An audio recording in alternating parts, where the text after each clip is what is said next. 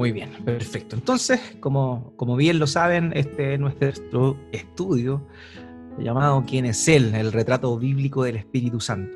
Y en él hemos estado hablando de la importancia de quién es, del rol que, cumple el Espíritu Santo dentro de la obra de la redención y también quién es su persona, cómo Él se da a conocer por medio de las Escrituras. Y hemos estado hablando de muchas cosas y ahora último, la semana pasada llegamos a un punto bien interesante, eh, que era la clase 12 la semana pasada, ahora la 13, pero que son parte de, una misma temática. Y, esta tiene que ver con el Espíritu Santo y las lenguas. Eso fue lo que comenzamos viendo, viendo la semana pasada. Es un tema muy, digamos, más que importante, porque la verdad es que no es, no es más importante que otras cosas fundamentales de la fe cristiana. Sin embargo, es eh, popular, este esta temática es popular en vista de las diferencias que existen dentro de la misma iglesia cristiana en función a eh, qué son las lenguas, si sirven o no sirven, si están vigentes o no están vigentes, qué significaba, qué, cuál era el propósito de estas, entre otras preguntas que hoy vamos a, estar tratando de responder. En la semana pasada ya comenzamos hablando, hablando un poco de ello y vimos que la primera vez que vemos este término de lenguas, lo encontramos en Hechos capítulo 2, versículo 1 al 4, donde se muestra lo que sucedió en Pentecostés, ¿cierto? De ahí, eso fue lo último que vimos, el Espíritu Santo y en Hechos capítulo 2. Y de ahí, como vimos esa, esa señal de las lenguas manifestada, eh, me tomé la libertad de apuntar inmediatamente a ese don específico para que notemos tal vez la diferencia que existe eh, en las lenguas como señal, de acuerdo a lo que manifiesta Hechos capítulo 2, también cómo Pablo aborda el tema de las lenguas de una manera un poco distinta en Primera de Corintios capítulo 12 y también en Primera de Corintios capítulo 14. Así que eso es lo que vamos a estar repasando un poco lo que vimos la semana pasada y lo que, eh, lo que vamos a desarrollar eh, durante esta, esta, esta tarde. Eh, ese evento, ¿cierto?, del Pentecostés lo vimos nosotros, una de las grandes características de lo que sucedió ahí es que el Espíritu Santo descendió con poder, una ráfaga de viento impetuoso, como señala aquí la nueva Biblia de, eh, las Américas, eh, vino, todos fueron llenos del Espíritu Santo y se dio un efecto sumamente sobrenatural. Y este fue que las personas reunidas ahí, estos 120 hombres, comenzaron a hablar en distintas lenguas. Ahora, es importante notar esto, muchas veces eh, la Reina Valera de alguna forma como que el término lenguas eh, lo elevó a un nivel un poco superlativo, cuando en realidad lo que hablaron ahí, de acuerdo a lo que les expliqué la semana pasada, eran idiomas, era el lenguaje, lenguas es el lenguaje, no hay otra forma de verlo, pero como la, la traducción que empleamos, la más popular, habla de lenguas, como que cambió un poquito el significado y el tenor de lo que estaba sucediendo en ese lugar, en ese momento. Entonces ellos comenzaron a hablar otra lengua y aquí hay un detalle importante. Según el Espíritu les daba la habilidad de expresarse. O sea, aquí vemos al Espíritu Santo dándole la habilidad de expresarse a estas personas. Y el detalle importante es que cada uno de los oyentes escuchaban a estos hombres hablar en su propio idioma ya las maravillas de Dios.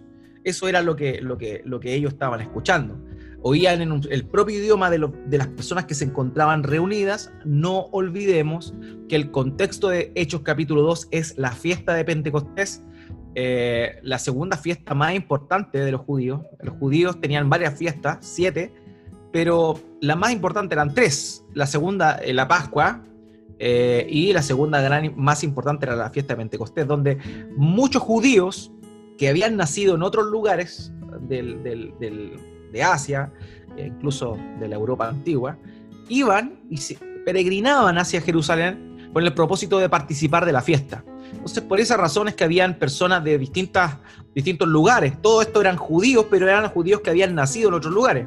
Partos, medos, elamitas, habitantes de Mesopotamia, Judea, Capadocia, del Ponto y de Asia, de Frigia y de Panfilia y de Egipto, las regiones de Libia y alrededor de Sirene. Entonces vemos ahí un espectro bastante grande. Sirene estaba en África, o sea, había gente que se encontraba en Asia Menor, ahí en, toda la tierra de, también eh, un poco casi a llegar a Europa, Asia Menor, Europa y también África.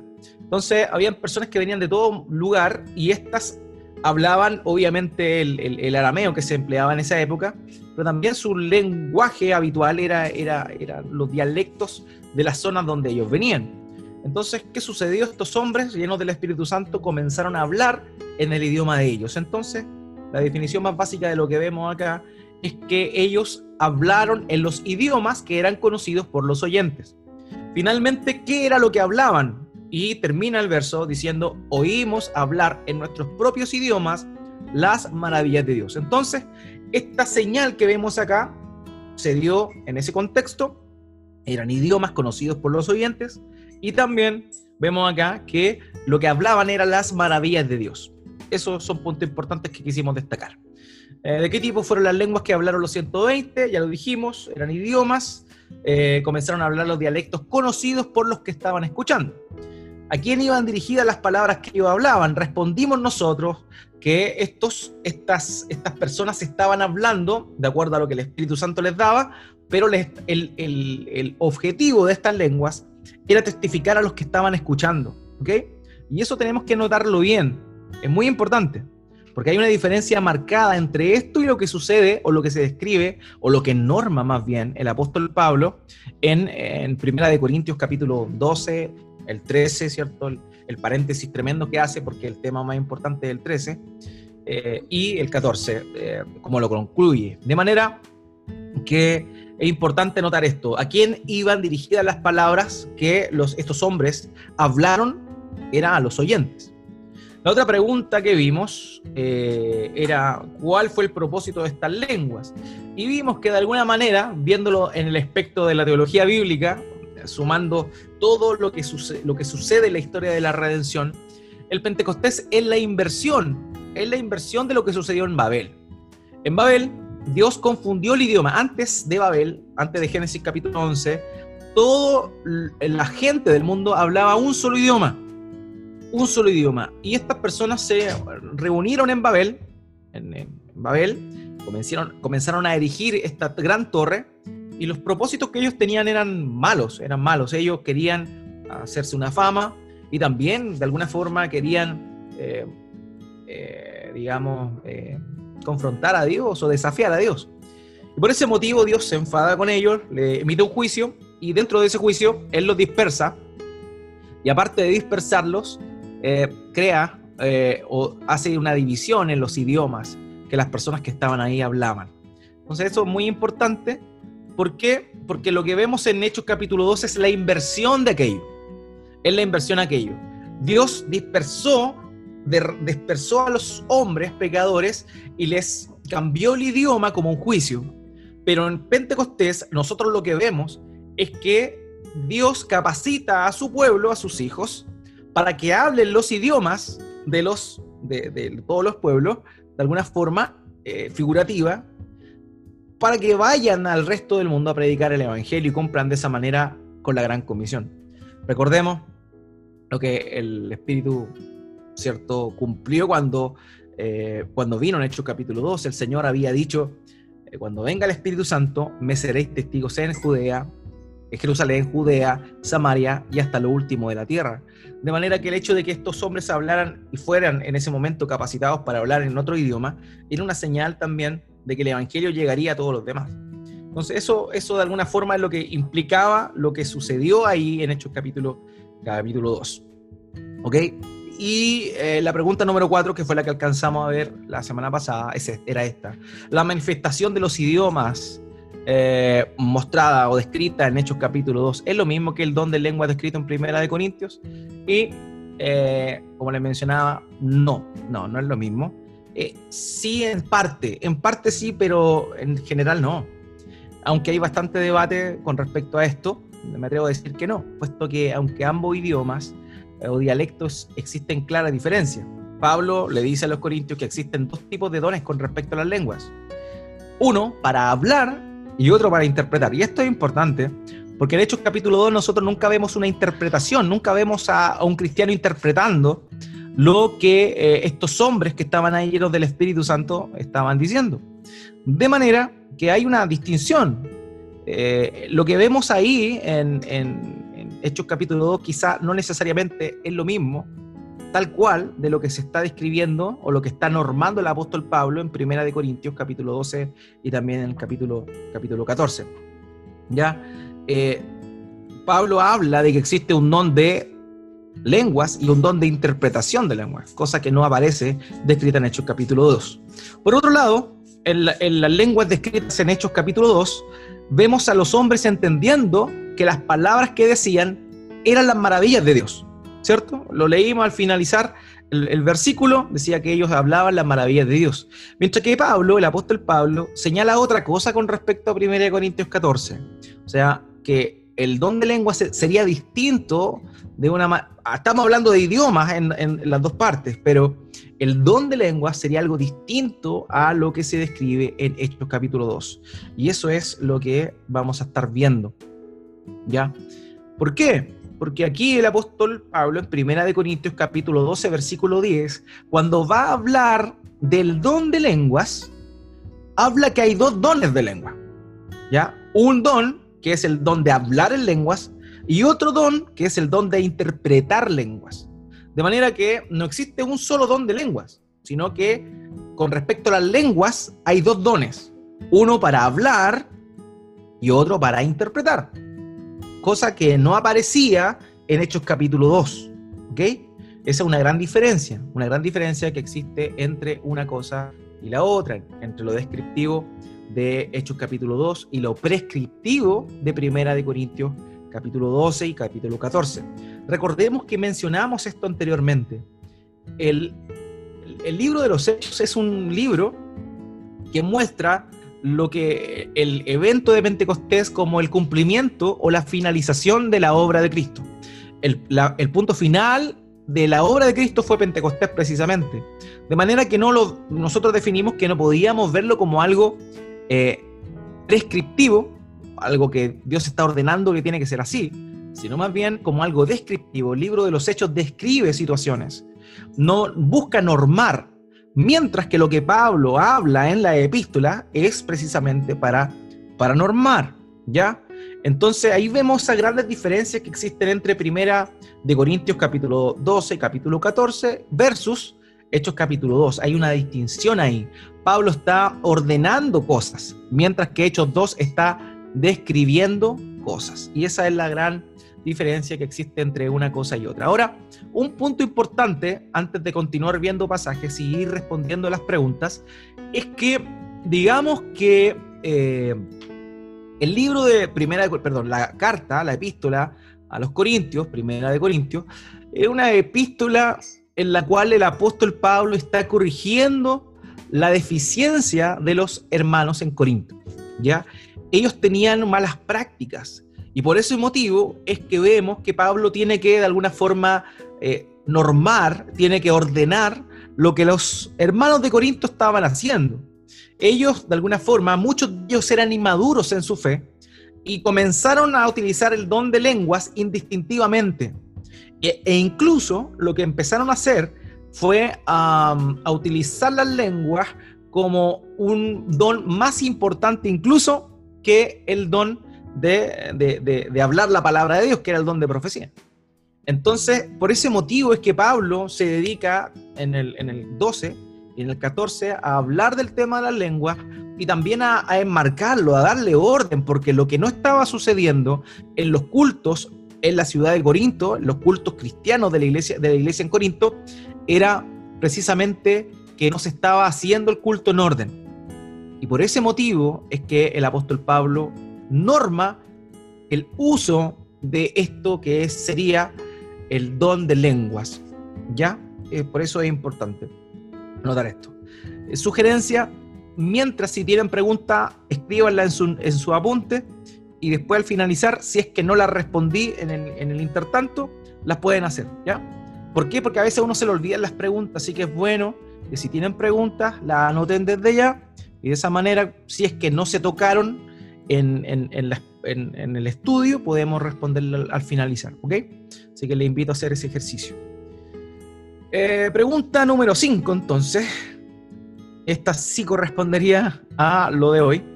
¿Las lenguas son solo idiomas conocidos o pueden ser otro tipo de idiomas? Y aquí, aquí hay un tema que es debatido, es debatido. Como les comenté la semana pasada, vamos a hablar más adelante de dos conceptos que son importantes eh, dentro de las etiquetas cristianas o de las etiquetas doctrinales de las iglesias cristianas. Uno, un término es el cesacionismo y otro término es el continuismo. Y estos, este, este, esta terminología tiene relación a ciertos dones espirituales, no a todos, sino a ciertos dones espirituales, que se les conoce como los dones milagrosos. Esto es toda una nomenclatura, unas definiciones que son, digamos, eh, tomadas eh, no porque la Biblia las diga o las separe, sino más que nada para comprender de una manera más, más clara. Ellos hicieron esta división, digamos, algunos hermanos, entre los dones milagrosos y los dones que no son milagrosos. Ellos, por ejemplo, el don de presidir, de predicar, de ser maestro, se le considera un don espiritual, pero no un don milagroso mientras que algunos hermanos le consideran don milagroso a las profecías, al hablar en lenguas y a las sanidades. Esos son, digamos, los tres eh, más grandes de los, de los dones que se les conoce como dones milagrosos.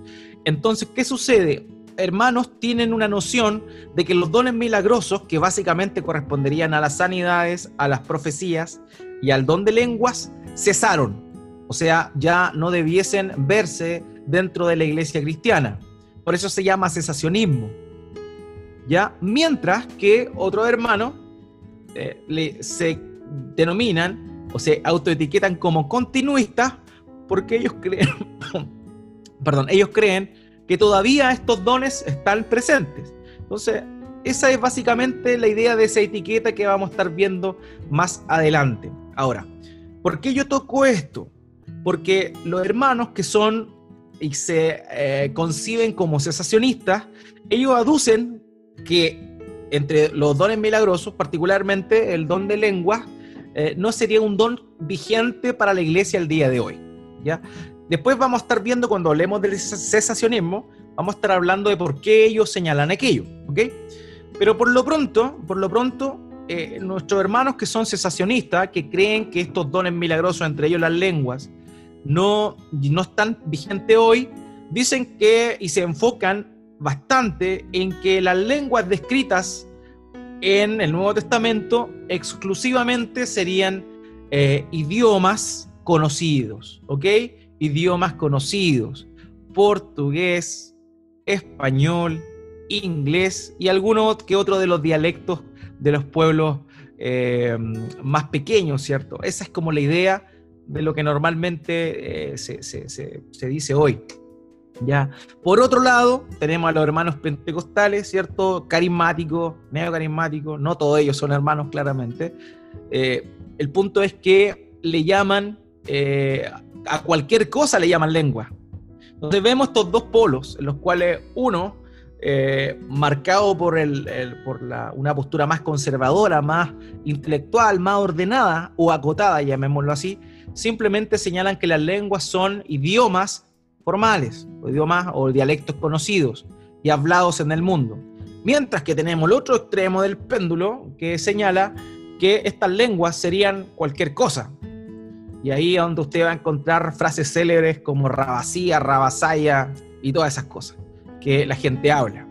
Ahora, estos son dos extremos del péndulo. ¿Qué es lo que dice la, Biblia al respecto? ¿Qué es lo que dijo el apóstol Pablo en función a esto? ¿Acaso son solo idiomas formales conocidos?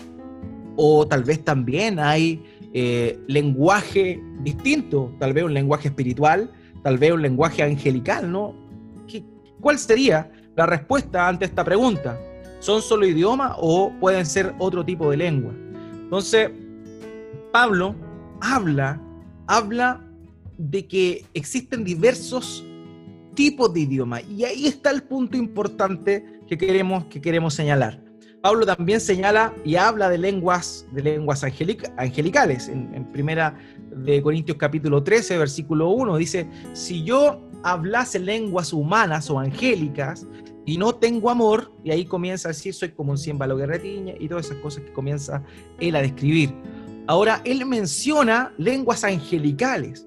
La pregunta es, sabiendo que Pablo está hablando de una forma em, como que se conoce en la figura literaria de la hipérbole, que es una exageración. Pablo está diciendo, si yo hablase lenguas humanas y angelicales, si yo entendiese todos los misterios, toda ciencia y toda cosa, eh, y él lo que está diciendo ahí es utilizando una hipérbole, una exageración, para decir que en realidad, aunque yo tenga todas estas cosas súper, que no las tengo, porque esa es la idea que está dando a entender, eh, si yo tuviera todas estas cosas súper importantes y no tengo amor, no me sirve de nada. Esa es la idea de Primera de Corintios capítulo 13. Ahora, por algo Pablo menciona lenguas eh, de ángeles. Y ahí es donde tenemos que, ver nosotros que existe una posibilidad. Ahí Pablo, a, pesar de que no está utilizando un lenguaje normal, común y llano, está empleando una figura literaria, no porque haga el uso de una figura literaria de una manera irónica, está desmereciendo o desconociendo el uso de una lengua angelical. No lo sabemos en realidad. Entonces, no por eso vamos a decir que en realidad Pablo está exagerando y nadie habla lengua de los ángeles. En realidad no podríamos nosotros decir eso. Ahora, el punto es que hay un verso, un texto que nos da una idea un poco más, eh, más clara al respecto. ¿Qué es este? Note bien. Primera de Corintios 12 del 27 al 28. Dice Pablo, ahora bien, ustedes son el cuerpo de Cristo y cada uno individualmente un miembro de él.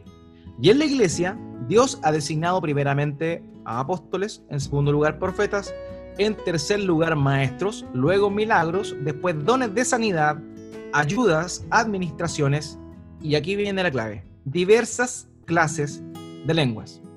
Eh, el hecho, si Pablo hubiese dicho diversos, eh, diversos lenguas o diversos idiomas, que entendamos que cuando habla de lenguas está hablando de idiomas, diversos idiomas no habría problema.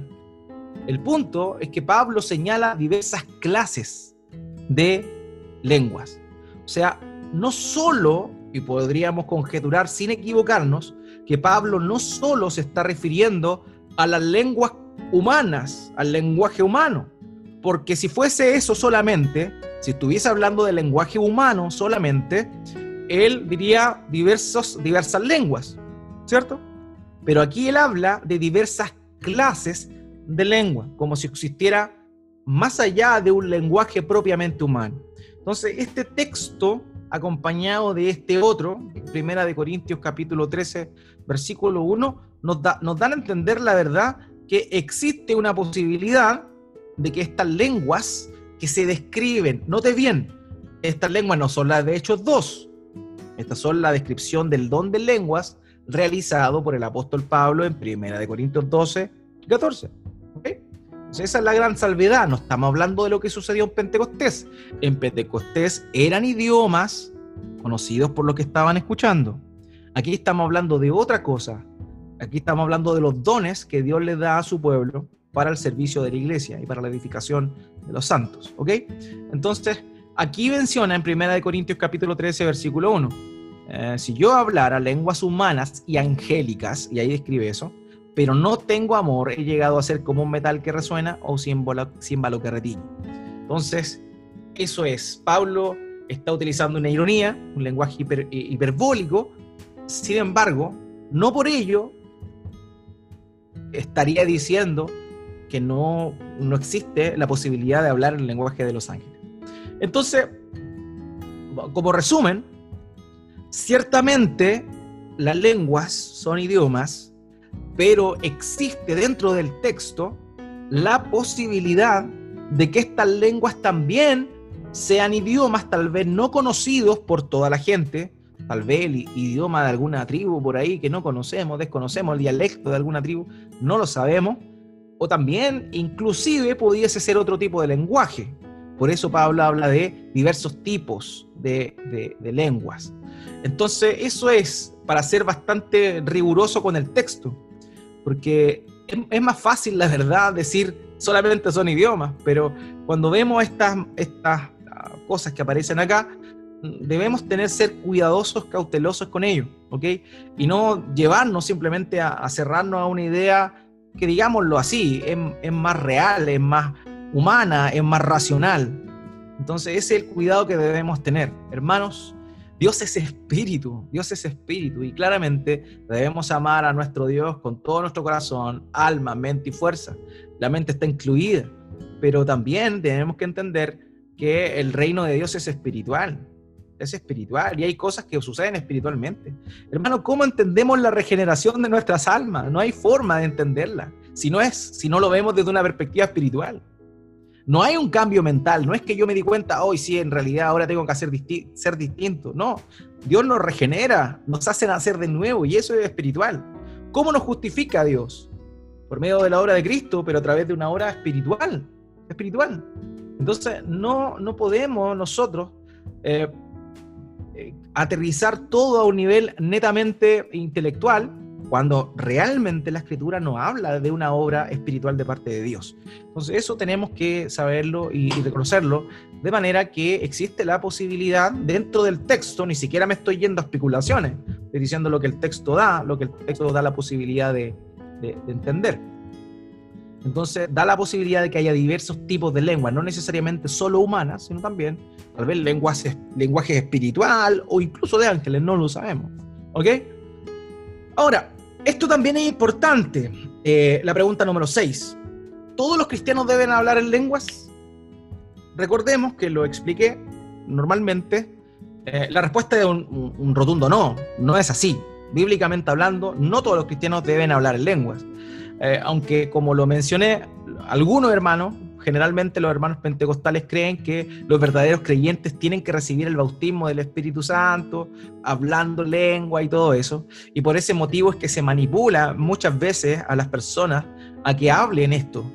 Me acuerdo yo cuando era, cuando era eh, joven, eh, en la iglesia, recuerdo haber oído a, los pastores diciendo, suelta la lengua, suelta la lengua, para que dijera algo la persona y que oraban por él para que la persona dijera alguna cuestión incoherente y ellos se quedan tranquilos porque el hermano o la hermana había recibido el don de lengua.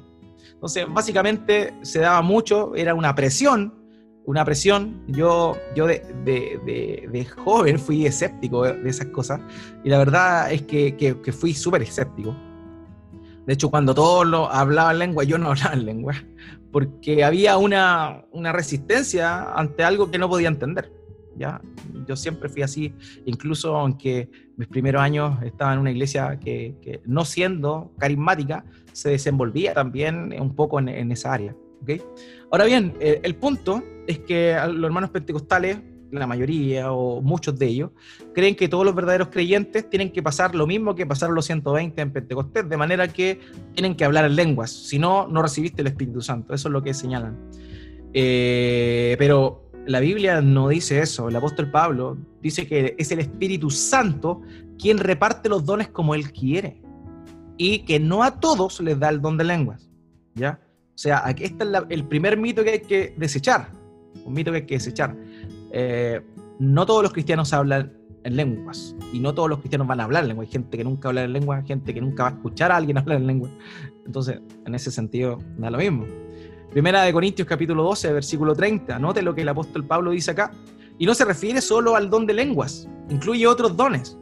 Pero con estas preguntas, que Pablo tiene esta, esta, esta retórica aristotélica de, de hacer pregunta y responderla él mismo. Eh, lo hace mucho también en, la epístola a los romanos, donde él pregunta cosas y las responde. Eh, esa es parte de la retórica del apóstol Pablo. Y en Primera de Corintios capítulo 12, versículo 30, él dice, ¿acaso todos tienen dones de sanidad?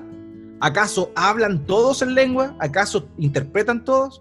De manera que ahí está diciendo, eh, haciéndose esa pregunta, pero está dando la respuesta. No todos sanan a la gente, no todos tenían dones de sanidad, no todos hablaban en lenguas, no todos interpretaban. Entonces eso es importante. Eh, claramente en ese aspecto el, el, pentecostalismo, o no voy a generalizar, lo llamo así básicamente, ustedes saben que el pentecostalismo tiene muchas, muchos matices, pero la iglesia carismática, neocarismática, también tienen esta tendencia de decir que los verdaderos creyentes reciben el Espíritu Santo y hablan en lengua, y que todos deberían hablar en lengua. Por eso también se da que de pronto a mí me tocó experimentar, haber ido de visita a alguna iglesia y todos hablaban una, un montón de, cosas.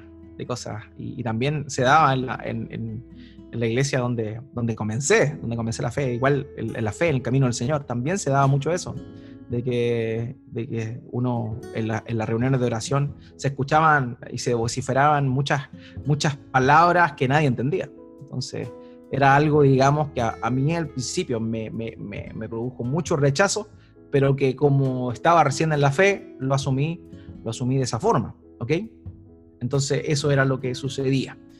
Y, aquí, Pablo, en Primera de Corintios capítulo 14, versículo 5, note lo que dice, yo quisiera que todos hablaran en lenguas, pero aún más que profetizaran. Y ahí, pese a que no está hablando de esto, pero no está dando la respuesta, porque si él quiere que todos hablen en lenguas, significa que no todos hablan en lengua. Entonces, de esa forma respondemos la pregunta que hicimos recién. ¿Todos los cristianos deben hablar en lengua? No. Así que si de pronto usted tiene un, hermano, un conocido, un compañero de trabajo que más pentecostal, más carismático, y le dice, pero tú hablas en lengua, no, pero tú tienes que hablar en lengua porque si no, no eres un verdadero cristiano o no has recibido el bautismo del Espíritu Santo. Si alguien le dice eso, la verdad es que está equivocado porque el mismo apóstol Pablo reconoce que no hay, eh, o, no todas las personas deben, o no todos los creyentes deben hablar lengua. ¿Ok? Entonces, eso es. Ahora, aquí viene el punto importante y por qué se diferencia Hechos capítulo 2 de Primera de Corintios, em, Primera de Corintios capítulo 12 y capítulo 14. ¿Cómo define Pablo el don de lenguas? ¿Ya? La respuesta es esta. A diferencia de lo que vemos en Hechos capítulo 2, donde los hombres hablaban las maravillas de Dios, note esto, eso es lo que decían ellos, las maravillas de Dios, lo leímos recién, Pablo señala que el hablar en lenguas corresponde a una oración, no te viene esto, es diferente, una oración hecha por el espíritu del cristiano. Y preste mucha atención en esto, no por el Espíritu Santo dentro del cristiano, sino por el espíritu del propio creyente. Es el propio espíritu del creyente el que está orando de acuerdo a lo que Pablo describe en Primera de Corintios capítulo 12 y capítulo 14, ¿ok? Entonces, esa es una gran diferencia a lo que nosotros contemplamos en Hechos capítulo 2, donde estos hombres hablaron los idiomas de los oyentes y lo que decían eran las maravillas de Dios. Dios les daba que hablaran de sus maravillas en los idiomas de estos, de estos que estaban escuchando. Mientras que lo que Pablo empieza a normar en 1 Corintios 12 y también del 14 es, y él describe que el don de lenguas correspondería a una oración que realiza el espíritu del cristiano directamente a Dios sin pasar por la mente. Eso es lo que Pablo está diciendo. Pero ¿cómo, pastor? Qué raro. Es lo que Pablo está diciendo. Note lo que dice aquí en 1 Corintios capítulo 12, versículo 2. Nótelo bien. Dice, porque el que habla en lenguas no habla a los hombres. ¿Se da cuenta que ahí el tiro hay una diferencia? Diferencia entre lo que sucedió en Hechos capítulo 2 donde estos hombres estaban hablando en lengua, en idioma, en idiomas que las personas les podían entender. Entonces aquí ya hay una diferencia con primera, perdón, en, primera Corintios con Hechos. Pablo está diciendo que el que habla en lenguas, el que tiene el don de lenguas, no le habla a los hombres, sino a Dios. Y ahí está la gran diferencia. Pues nadie lo entiende, sino que en su espíritu habla misterios.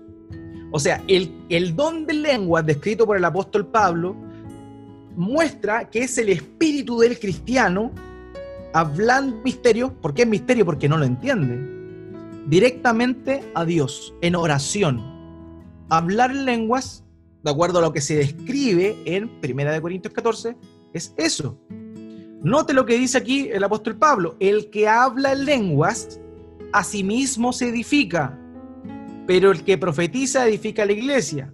Después vamos a hablar de la profecía, no me voy a meter por ese lado, pero lo que quiero notar aquí es que dice Pablo en 1 Corintios 14, 4, el que habla en lenguas a sí mismo se edifica. Entonces, el don de hablar en lenguas no es un don que edifica solamente el don de hablar en lenguas, entiéndase bien, porque hay otro don, que es el don de interpretar lenguas. Estoy hablando del don de hablar en lenguas. Cuando alguien tiene el don de hablar en lenguas, de acuerdo a lo descrito por Pablo, se edifica a sí mismo. ¿Por qué no edifica al resto? Súper fácil, porque el resto no le entiende. Y como el resto no le entiende, evidentemente no hay edificación. Entonces, eso es lo que Pablo está normando aquí. el que habla en lenguas a sí mismo se edifica. ¿Por qué? Porque el espíritu propio del cristiano está orándole a Dios y eso genera evidentemente un crecimiento. Eso lo vemos nosotros claramente ahí descrito por Pablo. Este pasaje ya lo vimos acá. Yo quisiera que todos hablaran en lengua. ¿Se da cuenta? Pablo no está diciendo, pese al desorden que había en Corinto, porque en Corinto los hermanos lo único que hacían era desmerecer las profecías y eh, darle énfasis a hablar en lengua. Entonces entraban las personas y todos estaban, estoy eh, haciendo una, una, ironía aquí, chalalala, y la gente entraba y decían, compadre, estás loco. Eh, pero, ¿por qué? Porque eso era lo que estaba pasando en Corinto. Entonces Pablo le dice, oye, hay crisis, hay crisis, tengan cuidado, tranquilos, Aquí, en realidad, es más importante la profecía, porque la profecía edifica al, al incrédulo que puede entrar, e incluso edifica al cristiano que está dentro de la iglesia. Pero el don de lenguas, solamente el don de lenguas, no el don de interpretación. El don de lenguas, al único que edifica es aquel que lo tiene. ¿Ok?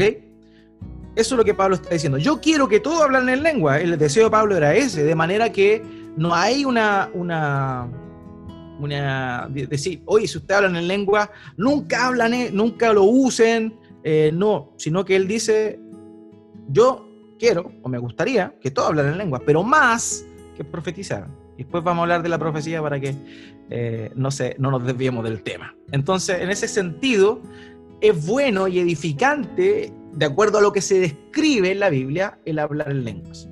Ahora, la pregunta número 8 es esta, ¿el don de lenguas edifica a la iglesia?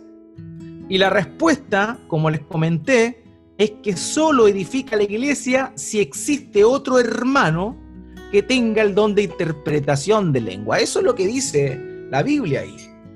O sea, si alguien tiene el don de lengua y existe alguien que interprete la lengua, recién ahí es de edificación para la iglesia. O sea, por eso mismo el apóstol Pablo dice, si alguien va a hablar en la iglesia en lenguas, tiene que tener, tiene que haber intérprete. E incluso dice, háganlo en orden. Uno primero, el otro interpreta, el otro segundo, el otro interpreta. Habla, él ordena la situación. Pablo trata de, minimizar el desorden al máximo con el fin de hacerlo con orden y decencia. Pero él no dice no lo hagan.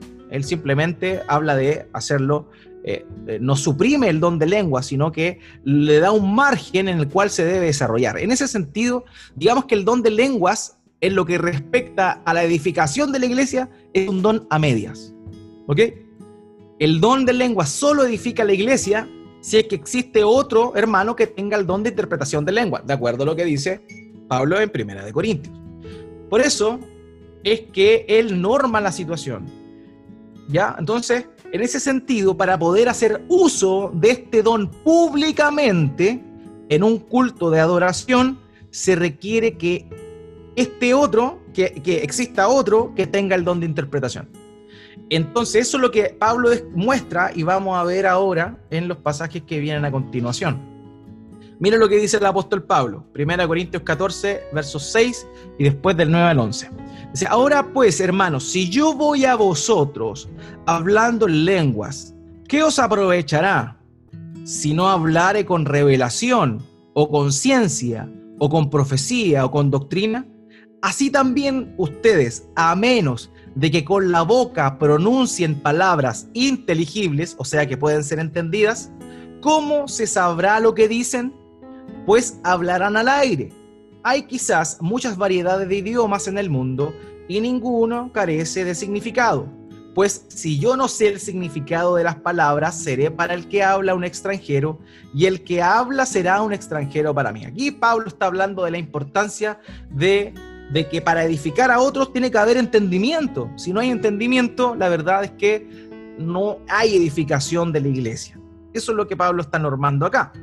Así que Pablo manda y ordena en el versículo 13, por tanto, el que habla en lenguas, pida en oración para que pueda interpretar. Ahora, no necesariamente él, sino que para que se pueda interpretar.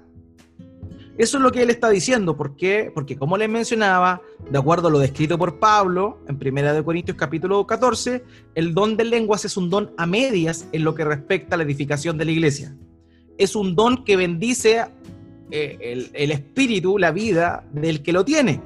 Pero en lo que respecta a la iglesia, a la comunidad de fe, no es de edificación si es que no está presente el don de interpretación de lenguas. Eso es lo que el apóstol Pablo está diciendo. No sé si me explico hasta el momento. Ahora, continuemos. ¿Cómo? Pregunta número 9. ¿Cómo el don de lenguas edifica al cristiano de manera individual? La respuesta, la oración en lenguas es una oración hecha por el espíritu del hombre que va directo a Dios sin pasar por la mente. En ese sentido, Pablo señala que es provechosa. La mente no es edificada, pero sí el espíritu. Mire lo que dice acá. Primera de Corintios 14, 14.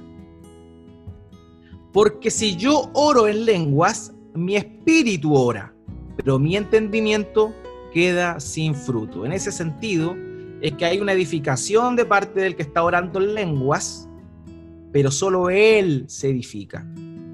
¿Ok? Porque si no hay interpretación, no edifica a nadie. Ese es el orden que está tratando de mostrar el apóstol Pablo. Entonces, ¿cómo el don de lengua edifica al cristiano de manera individual? Cuando uno ora en lenguas, el que tiene el don, porque no, no todas las personas lo tienen, eso está claro, lo dijimos recién. El espíritu ora, pero el entendimiento queda sin fruto. Eso dice el apóstol Pablo, no yo. ¿Ok? Pregunta número 10. Si no tengo don de interpretación, ¿debo suprimir el ejercicio del don de lengua en privado? Y la respuesta es no. O sea, si no tengo don de interpretación, no debo suprimir el don de lengua en privado. Pablo lo dice. Este ha sido el error de algunos hermanos. Pablo dice que debemos orar en lengua, si es que existe alguien que tenga ese don. Estamos, yo no, no estoy diciéndole que ustedes tengan el don de lengua, ni mucho menos. Estoy hablando que si alguien tiene ese don, no tiene necesidad de, no usarlo, sino que debe, suprimirlo en la congregación. Eso es lo que Pablo está diciendo. Pero Pablo no está diciendo no lo usen nunca más.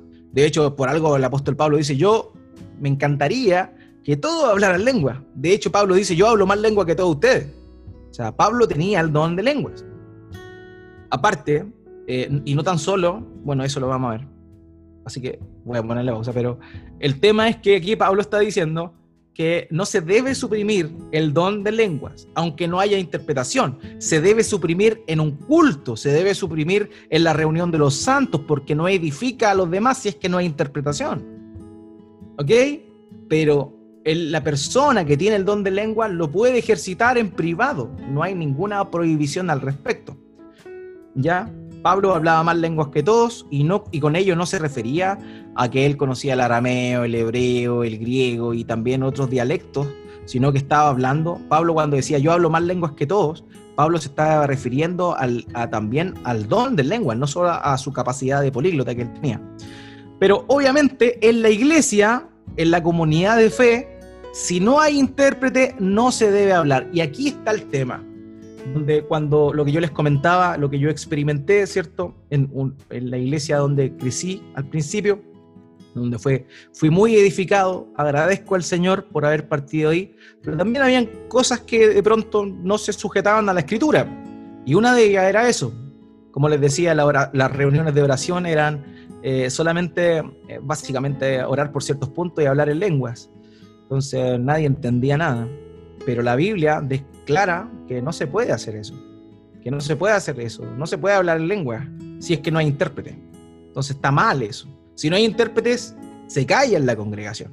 Por eso la otra vez yo les decía en el discipulado doctrinal, si alguien viene hablando en lengua en, en, el culto, yo lo voy a hacer callar, porque hasta, que, hasta donde yo sé, yo no conozco a nadie que tenga el don de interpretación de lengua. Entonces, para hacerlo como la Biblia dice, con orden y decencia, es necesario mantener esos márgenes. ¿Ya? Así que si alguien llega a alguna visita y empieza con rabasía, rabasaya, lo voy a hacer callar nomás porque la Biblia es clara en decir que no, eso no edifica a nadie. Si es que realmente en lengua, eso no edifica a nadie. Si no hay interpretación, se calla, se calla. ¿Ok? Eso es lo que el apóstol Pablo señala. Primera de Corintios, capítulo 14, versículo 15 al 17.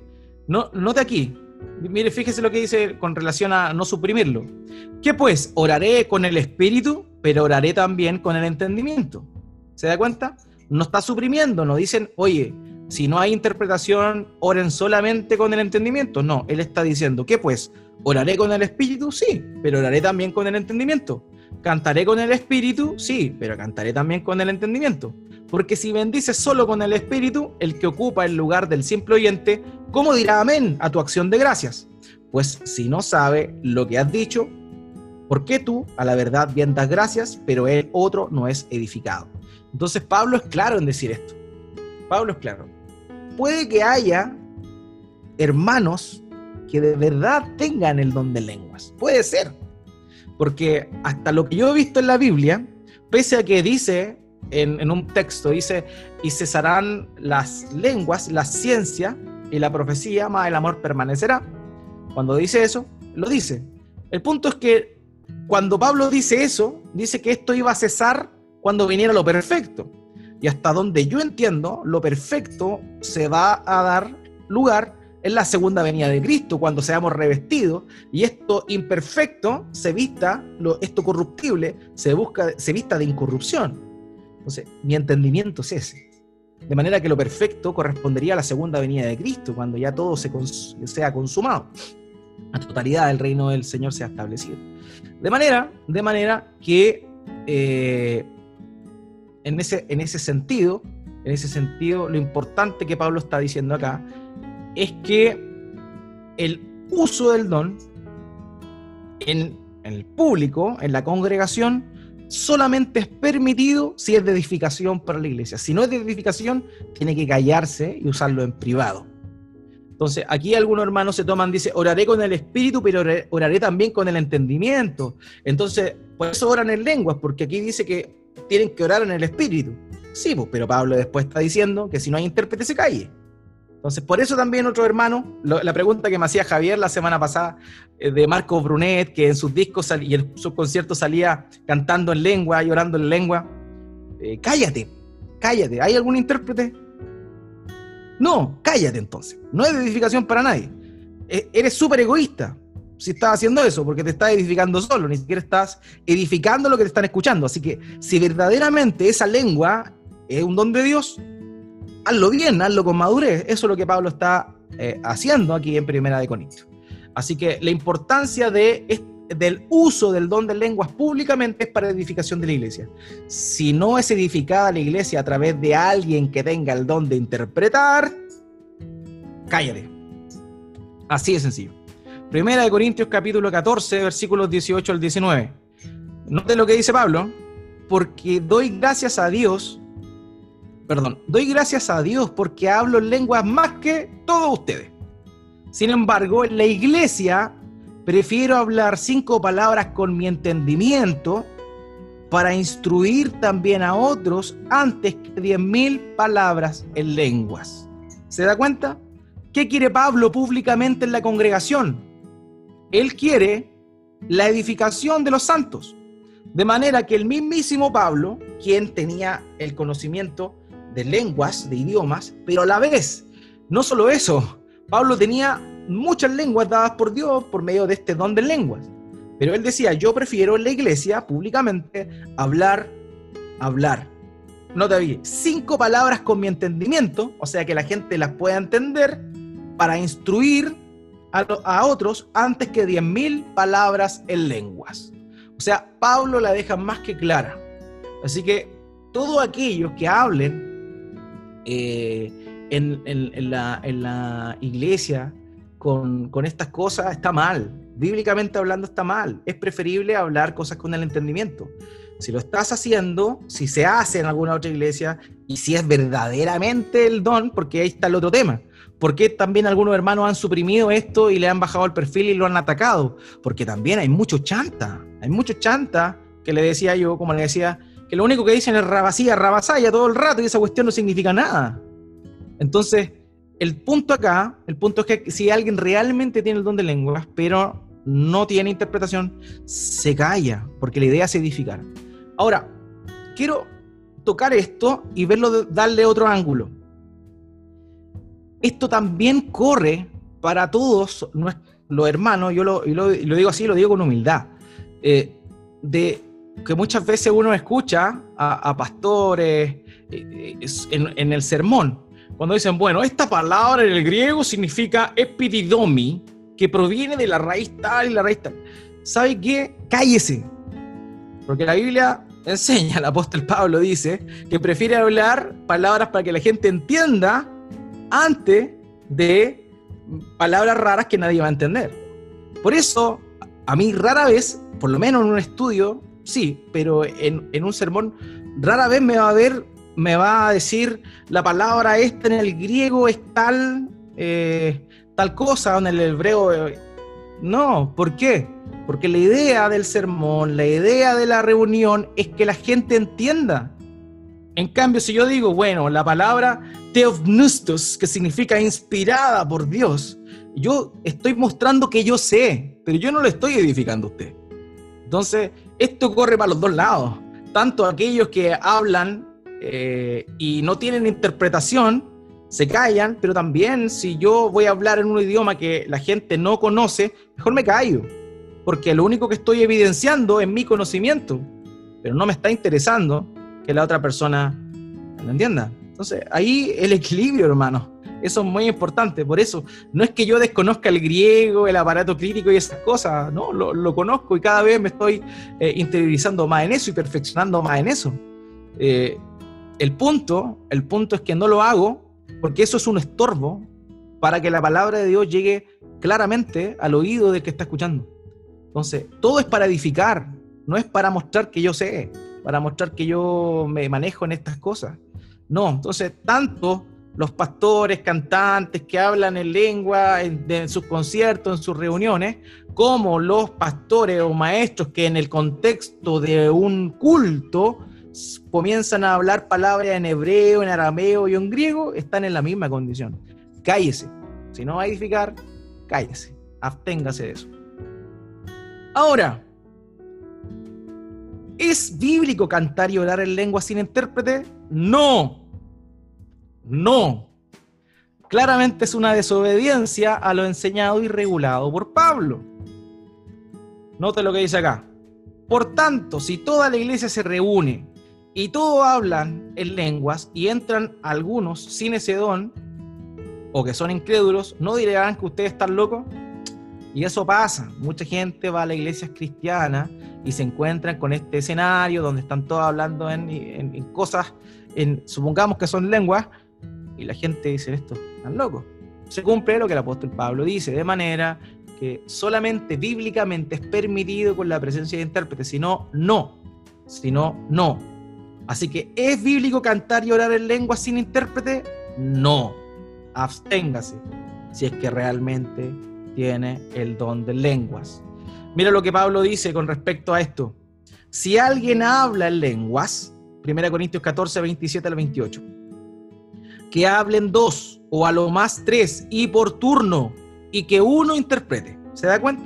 Pablo no dice, ¿sabe qué? No hablen en lengua. No, Pablo dice, si hay intérprete, hablen en orden.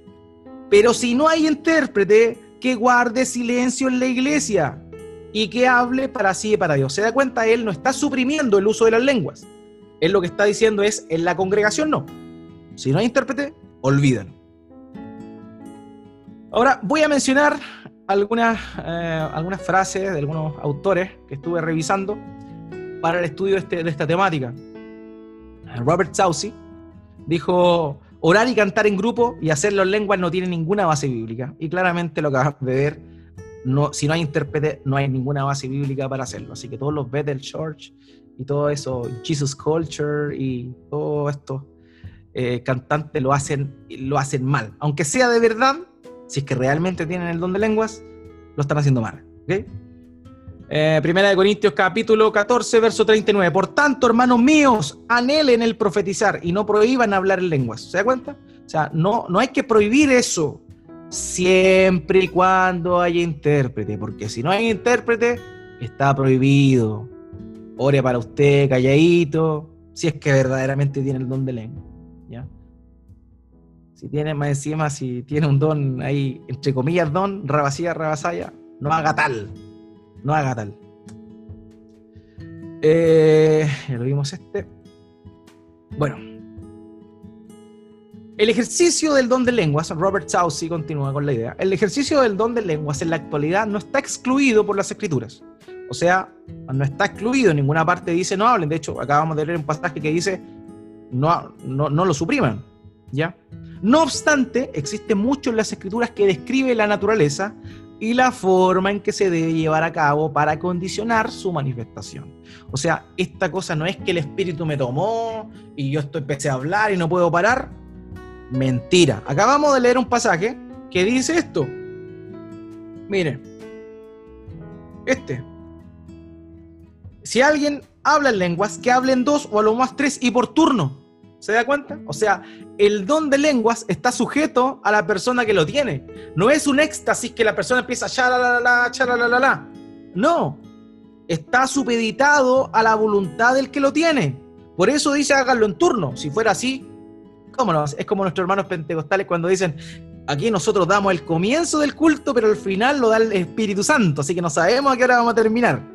Pero lo que dice la Biblia es otra cosa. O sea, Dios nos dio dominio propio, el fruto del espíritu dominio propio. Templanza significa dominio propio. Así que no es que el espíritu nos tome y hacemos lo que sea, no, orden, presencia, dominio propio. Así que eso es muy importante, ¿ok? Entonces, eh, todo se debe hacer con orden y decencia. Eso es lo que él eh, dijo el hermano en esta ocasión y también se norma ahí en la en la escritura. Sam Storms, un hermano eh, que, digamos, cree en la continuidad de lo, del don de lenguas, señala lo siguiente. Eh, por lo tanto, hablar en lenguas es una forma de comunicarse con Dios en súplica, petición e intercesión. Eso es lo que dice Pablo ahí en 1 Corintios 14, 16. Orar en lenguas es una forma perfecta para expresar gratitud plena a Dios. No hay nada en la Biblia que indique que las personas que hablan en lenguas pierdan el control no se den cuenta de lo que les rodea o que se vean envueltas en una condición enloquecida en la que pierden su personalidad o la capacidad de pensar de forma racional. La persona que habla lenguas puede comenzar y parar según su voluntad, de acuerdo a lo que vimos en los pasajes que mencionamos recién. Eso es lo que señaló Sam Strong. Si yo estoy completamente de acuerdo, si es que existe el don genuino, no debe ser algo desordenado, sino que está sujeto a la persona. Eh, continúa San Storms diciendo, y note esto, estudiamos la Biblia para edificarnos, eh, oramos para edificarnos. Innumerables actividades cristianas son formas de edificarse. Y en Judas 20 se nos ordena edificarnos orando en el Espíritu. Por eso, él dice que no está mal que uno, si es que verdaderamente tiene el don de lenguas, pueda en lo privado orar utilizando esta, este, este don. Por eso Pablo dice, o sea, perdón, eh, Sam Storm dice, oye, nosotros estudiamos la Biblia para edificarnos nosotros. Entonces, si oramos, también nos edificamos. Entonces, ¿por qué vamos a suprimir la oración en lengua? Porque no edificamos la iglesia. Esa es la idea de lo que Sam Storm está diciendo. Eh, si mi don me edifica, de modo que me vuelvo más maduro, sensible, comprensivo, entusiasta y santo, y por lo tanto mejor preparado para ministrar a otros, de acuerdo a lo que dice 1 Corintios 12:7. Entonces, ¿por qué protestar? Por eso, eh, esto, lo, esto el hermano lo está postulando en función al ataque de algunos que dicen que el don de lengua no existe, o que ya está obsoleto, o que no debería usarse nunca, porque si no hay interpretación no debería emplearse. Bueno, Sam Strong dice, bueno, si me edifica a mí, y esa edificación, como lo hace mi lectura de la Biblia, como lo hace mi oración, y es si oro en lengua y eso me ayuda a edificarme espiritualmente y, con eso puedo también servir a los demás indirectamente, ¿por qué voy a reclamar o por qué van a reclamar? Esa es la idea. Bueno, Wayne Rodham eh, señaló lo siguiente y lo definió así. Debemos definir este don como sigue. Hablar en lenguas es orar o adorar en sílabas no comprensibles por el que habla. Eso es, de acuerdo a Wayne Rodham, lo que significaría el don de lengua descrito en Primera de Corintios capítulo 12 eh, y 14. Eh, continúa Gruden, por lo tanto, hablar en lenguas es aparentemente una oración o alabanza dirigida a Dios, Y esta viene del espíritu de la persona que habla. Eso es muy importante. No es el Espíritu Santo hablando dentro de nosotros. Y por ese motivo no hay que confundirlo con Romanos capítulo 8. Hay un texto, hay un texto en, que dice eh, que el Espíritu intercede por nosotros con gemido indecible, ¿cierto? Eso está acá, aquí lo tengo anotadito. Por tiempo no me alcanzó a, no alcancé a ponerlo ahí. Eh, Romanos capítulo 8, versos 26 al 27, donde dice, eh, y que el mismo Espíritu, refiriéndose al Espíritu Santo, intercede por nosotros con gemidos indecibles. Y ahí es donde algunos hermanos dicen, oye, ¿te das cuenta? Ahí Pablo está diciendo que el Espíritu, ahí está hablando de hablar en lenguas. No, no está hablando de hablar en lenguas. Porque ahí en ese texto Pablo está diciendo que el Espíritu Santo intercede por nosotros, mientras que el don de lenguas no es el Espíritu Santo hablando dentro de nuestro, nuestro idioma, no es nuestro Espíritu. ¿Ok? Para que quede claro. Entonces, lo que aparece en Hechos, perdón, Romanos 8, 26, 27, no está refiriéndose a hablar en lenguas. ¿Ya?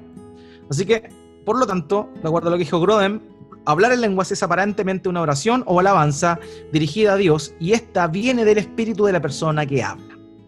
Aclarando términos. Continúa Gruden. Debemos darnos cuenta que 1 Corintios 14 es una instrucción general de Pablo basada en una amplia experiencia de hablar en lenguas en muchas iglesias diferentes. En tanto que Hechos 2 simplemente describe un acontecimiento único en un momento decisivo en la historia de la redención. Hechos 2 es una narración histórica mientras que Primera de Corintios 14 es una instrucción doctrinal y en eso estoy plenamente de acuerdo con Grudem. Grudem señala, Pablo ve este tipo de oración, la oración en lenguas, como una actividad que tiene lugar en el ámbito espiritual, por medio de la cual nuestros espíritus hablan directamente a Dios, pero nuestras mentes de alguna manera se dejan de lado y no comprende lo que oramos. Rodem continúa. Por otra parte, algunos elementos extremistas del movimiento pentecostal han permitido una conducta frenética y desordenada en los cultos de adoración, y esto ha perpetuado en la mente de algunos la noción de que hablar en lenguas es un tipo de, es un tipo de hablar en éxtasis, pero esta no es la imagen que se ofrece en el Nuevo Testamento aún cuando el Espíritu Santo vino como un poder abrumador en Pentecostés, los discípulos fueron capaces de dejar de hablar en lenguas de manera que Pedro pudiera pronunciar su sermón ante la multitud reunida. Eso es lo que señala Grodem. Continúa.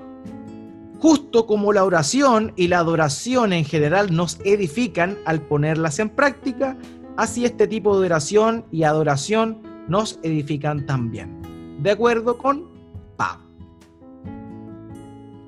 Así que eso, bueno, ahí está el texto, ¿cierto? Que, que, vimos, que el que, el que habla acerca de la importancia de la edificación de la iglesia por medio del uso del don de lengua. Solo el don va a edificar la iglesia si existe el otro don, que es el don de interpretación de lenguas. ¿Ok? Así que eso, eso hermano, es lo que tenía preparado con respecto a esto. Eh, insisto, hay muchos, hay hermanos que suprimen esto y dicen, bueno, esto no es para este tiempo. Eh, yo no veo, personalmente, no veo ninguna parte en la Biblia que se diga eso. Si alguien la, encuentra, por favor, muéstreme, pero las 15 veces que me leo la Biblia nunca lo he encontrado. Por otro lado, eh, eh, muchas veces por miedo, nosotros, digamos, eh, preferimos ser conservadores. Y eso está bien. El punto es que por ser conservadores perdemos la, fidelidad al texto bíblico. Y ahí es donde creo que, mi responsabilidad como pastor y maestro es, ante Dios. Entonces, para mí sería mucho más cómodo decir, hermano, esto ya fue, esto no corre, así que no se preocupen olvídenlo, cuando lleguen a 1 Corintios 14, sáltenlo porque esto ya no es para nuestro tiempo, pero honestamente no veo en la Biblia que, se diga eso. Pablo ordena así. Entonces, el problema que vemos hoy es el gran péndulo que existe entre un extremo y el otro. Aquellos que dicen que no hay nada, aquellos que son sumamente desordenados y que tergiversan incluso hasta diabólicamente el don de Dios. Que tenemos que ser bíblicos, centrados bíblicos, salirnos del nuevo extremo, porque si los extremos no están de acuerdo con la escritura, son malos. ¿Ok? Eh, yo esto lo, digo también con cautela, con cautela, porque también, como les digo, y no tengo ningún temor en decirlo, eh, hay iglesias eh, carismáticas que, que, en realidad simplemente hay una manipulación, hay una manipulación, la gente no habla en lengua, solamente repite dos palabras que escucharon decir a otro, eso no es el don de lengua, eso no le edifica en nada, de hecho, y más encima les genera un tipo de orgullo porque ellos hablan en lengua y son más espirituales, cuando el apóstol Pablo, Pablo lo está retando a los corintios porque son sumamente infantiles en su forma de ver y de edificar la iglesia.